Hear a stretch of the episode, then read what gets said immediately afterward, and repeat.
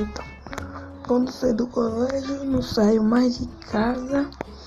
Fico o tempo todo jogando, comendo, dormindo. E agora que mano, fez o dever, agora eu tenho que ficar fazendo o dever. De manhã eu compro pão com a máscara. Só pode sair daqui de casa com máscara agora. Não pode mais ficar sem máscara. Na rua tem que ficar com máscara. Vim pra quadra. Aí os caras da polícia mandam subir. Mas eu não fui, porque minha mãe não deixou não. Eu também não ia, né? Porque eu de quarentena.